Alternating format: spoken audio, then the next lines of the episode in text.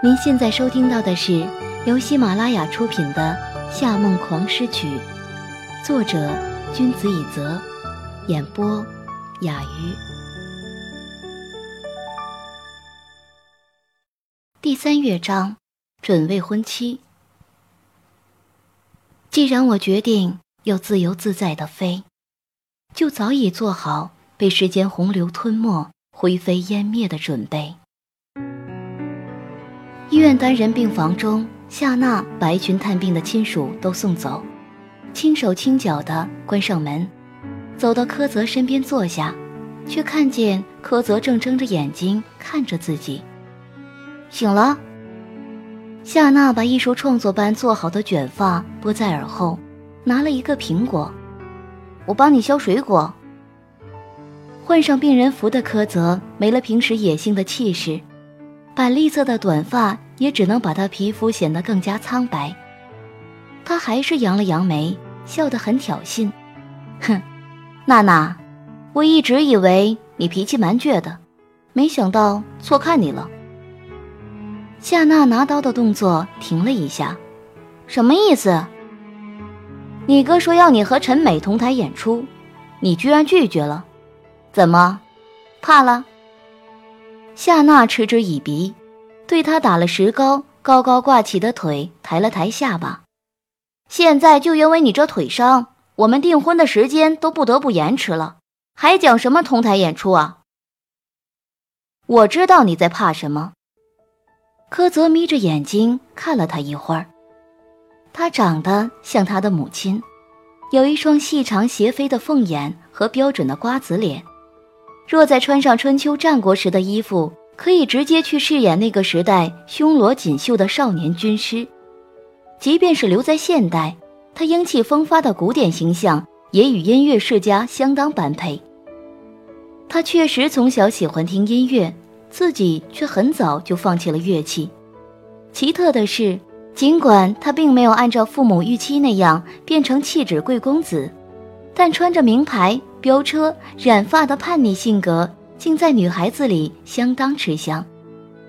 母亲把他送到欧洲去培养艺术情操，他在那儿待多久，就泡了多久的妞，上了多久赌场。无聊的时候，还会跟一群鬼佬吸大麻。只可惜当年年少轻狂，再有不错的身家和漂亮的皮相，不负责的行为也让他在英国留学生的圈子里形象大跌。尤其是跟自己养妹妹科诗、开房的流言传开以后，他更是没过多久就回了国。别人都猜测他是因为混不下去了才不得不回来，他对此也从来不曾辟谣。当然，这一切烂摊子，夏娜还是照单全收。五年来，他渐渐从当年那个张扬又乱来的小屁孩，变成了现在。带着点邪气的坏男人，夏娜也终于修成正果，和他定下婚约。无奈到这种关键时刻，他却被车撞了。如果不是亲眼看见他躺在这里，被裹成了个木乃伊，他一定会以为他是故意逃婚的。有什么好怕的？他刻意避开橘黄色的指甲，翘着小拇指，把苹果切成一小片一小片。送到他的嘴边。你怕自己再也写不出第二首骑士颂？水果刀很快在夏娜的手指上划了一下，她细细低呼了一声。柯泽立刻拉过她的手：“怎么这么不小心？我跟你开个玩笑而已。还不是你一直给我压力。”夏娜微微皱着眉，漂亮的像琉璃宫窗上盛开的花朵。想我演奏，起码你要能和我一起出席订婚典礼才可以吧？是是，未来的老婆大人，我会赶快恢复的。柯泽指尖绕着他的发梢旋转，脑中却不受控制的出现车祸前看见的情景。那个人不可能是柯诗，柯诗虽然是他的妹妹，但打扮和举止却相当成熟。也消失了很多年。从他满十五岁，他几乎就没有见过他卸妆的样子。他甚至不知道他卸妆是什么样。他是那种下楼倒个垃圾都要全副武装的人。大概是因为这些年不断重复的梦，他才产生了幻觉。梦里，他总是回到落叶飞舞的伦敦，那里空气很清新，连深秋即将凋零的叶都呈现着金色，草坪还是迟钝了一些的翡翠绿。当那些落叶完整的掉在草地里，就是金子掉在大片翡翠质的地毯上。裴诗是这幅画的中心，她身着深黑的连衣裙，踩在这片翡翠与金子中，锁骨上架着一把雪白的小提琴。当他缓慢而优美的拉弓，整个世界就只剩下了来自天堂的音乐。在他演奏的时候，落叶金子一样漫天席卷，乌鸦翅膀般的短发也在风中颤舞。他唇角露出自信的微笑，眼中容不下任何人。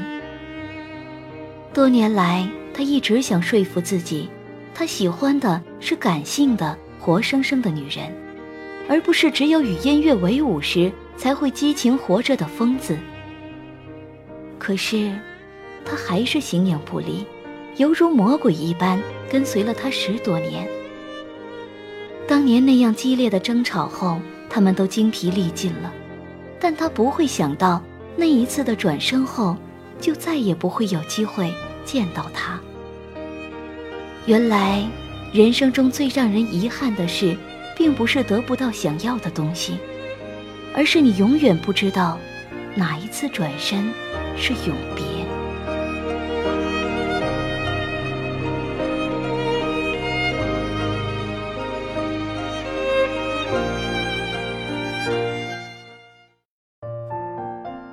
在夏承思身边工作了几个星期，每周陪师都会被严玲发配到维多利亚，拿一堆奢侈品上交。这天下午艳阳高照，原本是夏科两家联姻的重要日子。却因为柯泽临时的事故改成了家族聚会，夏承思、严玲，还有一群穿着黑西装的保镖，打算一起出席这场聚会。而裴师这个新来的无关人士只能随他们下楼，目送他们远去。电梯在透明的玻璃中穿梭，身后是高楼大厦的丛林，犹如蚂蚁般穿梭的车辆。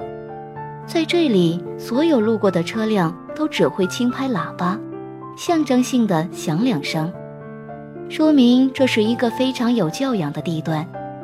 而在那么多摩登建筑中，最为显眼的莫过于那栋在阳光下泛着光芒的金铜色的大楼。旁边有再多的高楼，最多也只能在它身上留下浅浅的倒影，全然盖不住晴天圆顶的华丽。那。就是科纳音乐厅，夏承思砸了重金去修筑的王国。严玲说，早上上班时，他多看了两眼那个音乐厅的顶，这说明他对这事儿有些不高兴了。因此，这一整天公司的乌云冷罩，气压很低。那些在夏承思面前说话小声的人开始发抖，说话发抖的人都快尿裤子了。本来所有计划都已经在进行中，夏承思特别聘请了翻倍的室内装修师、宣传组工作人员和乐队造型设计师等等，甚至还请了十来个交响乐团供夏娜和她未来婆婆选择。结果柯泽这一撞，可真是把他的效率、工作成果全部撞回了起点。裴师看了看站在身边的夏少董。他的眉目深邃，完美的几乎没有生机，更不要说流露什么人类特有的情绪。他一向如此喜怒不形于色，但他知道他心情不是很好，所以他决定不说话。盛夏集团门口，夏承思的一系列黑色轿车齐展展的等候，这些车被擦得锃亮，在阳光下会发光。这和他戴银钻、黑西装非常相配。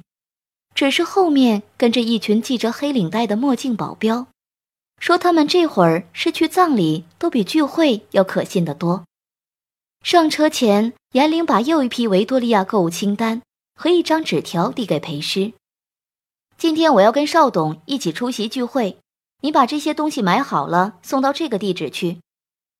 随后，他又递来了一张空白卡片，还有，别忘了这张卡片。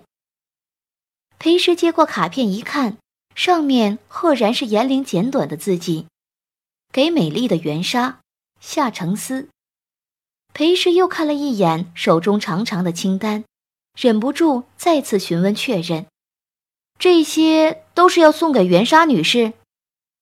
是。严玲跟着夏承思钻进轿车。到底是什么人，要夏承思用自己的署名？又让严玲代笔写贺卡，再附上这么多昂贵的东西，带着满头问号，裴师在最短的时间内赶到了袁莎的住址。您正在收听的是由喜马拉雅独家发布的《夏梦黄诗曲》。在花园式小别墅外按了几下门铃。一旁的监控器里传来了女子不太善意的声音：“你是谁？”夏承思的秘书，他派我来送东西给袁莎女士。几秒之后，滴的一声响，大门打开。花园里种满了含笑花、白薇和黄刺梅，虽然不大，但很有旧时法国宫廷慵懒的气息。正想着别墅主人是个有闲情雅致的人，就看见坐在花园里穿着睡裙的年轻女子。女子的睡裙是玫瑰红色，由于是真丝质地而泛着华贵的光泽。她的身材瘦高，皮肤跟深冬的雪一样年轻白皙，毫无瑕疵。再配上那双妩媚又有些冷漠的眼睛，就好像是。中世纪西方油画中的贵族小姐，裴师上前去问道：“请问是袁莎小姐吗？”原本以为对方会冷冷的回答是，谁知自己话音刚落，得到的回应竟是不带好气的白眼和谴责的气息。“你又是谁啊？严姐去了哪里？”裴师把手里大包小包的奢侈品购物袋放在石桌上。严小姐和夏先生一起出席家族聚会了，今天抽不出时间，所以临时让我把这些东西给你送来。来这里的路上提着这些印有一线品牌显眼商标的袋子，裴时几乎被路边的女子羡慕嫉妒恨的目光看穿。这一大堆袋子扔到任何懂点时尚女人面前，对方都不可能不心动。可眼前的小姐看了一眼桌子上的袋子，居然一掌把它们全部推到地上。珠宝盒子被摔开，白金钻石的手链和耳环滚了满地，昂贵的上等丝巾也沾满了泥泞。袁莎提高音量怒道：“又是这些东西！要买这些东西，我自己会买。夏承思把我袁莎当成什么了？他如果真的想和我爸做业务。”就让他拿出诚意来谈，钱还好，还叫严姐，现在连随便一个实习小秘书都给我派过来，他把我当成什么了？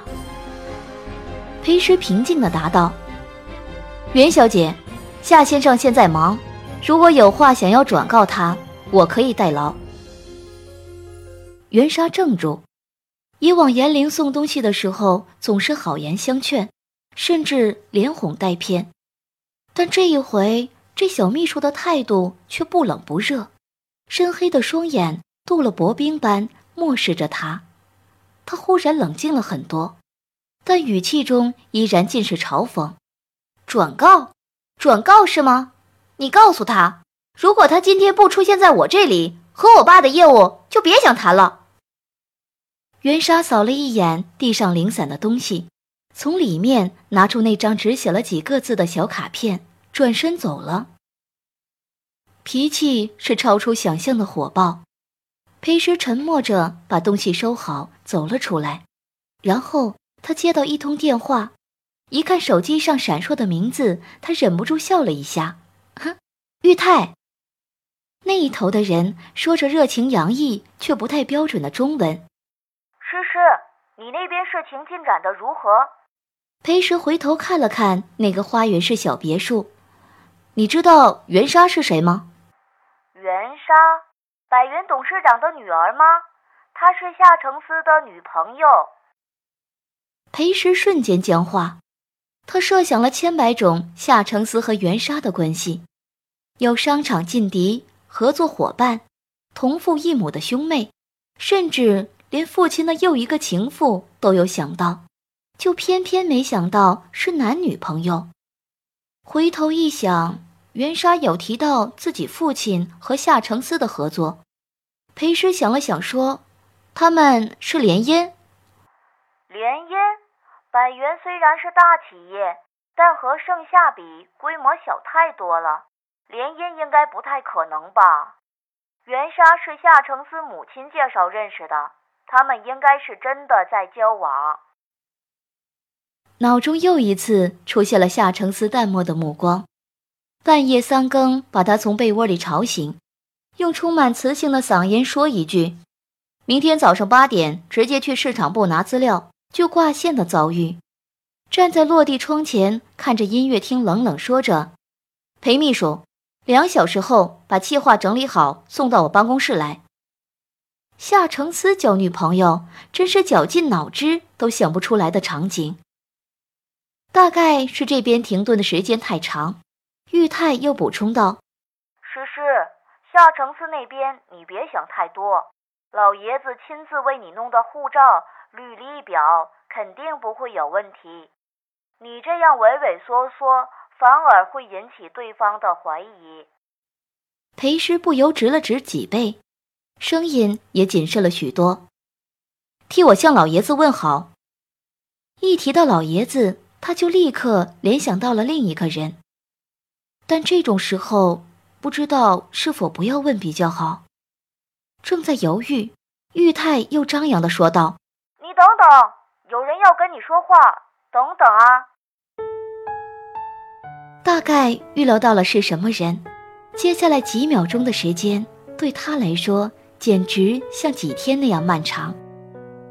直到那个清冷的声音在电话里响起：“喂。”明明已经紧张的不敢大声呼吸，但裴蛇还是忍不住打趣道：“ 组长，好久不见喽。”可能是因为一直开着扬声器。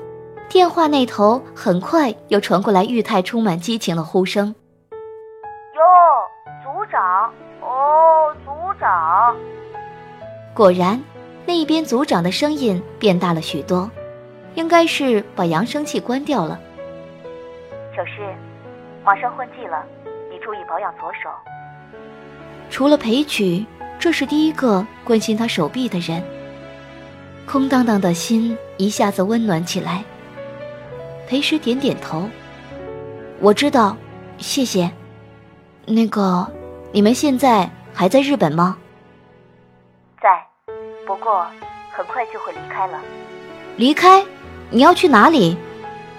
来找你。他的声音是春风中流淌的清酒，温柔又令人沉醉。裴石眨了眨眼，嘴角禁不住扬了起来。好啊。你要来的时候告诉我，我提前做好你最喜欢吃的梅菜扣肉。啊，组长，我要先挂线了。夏承思打电话过来。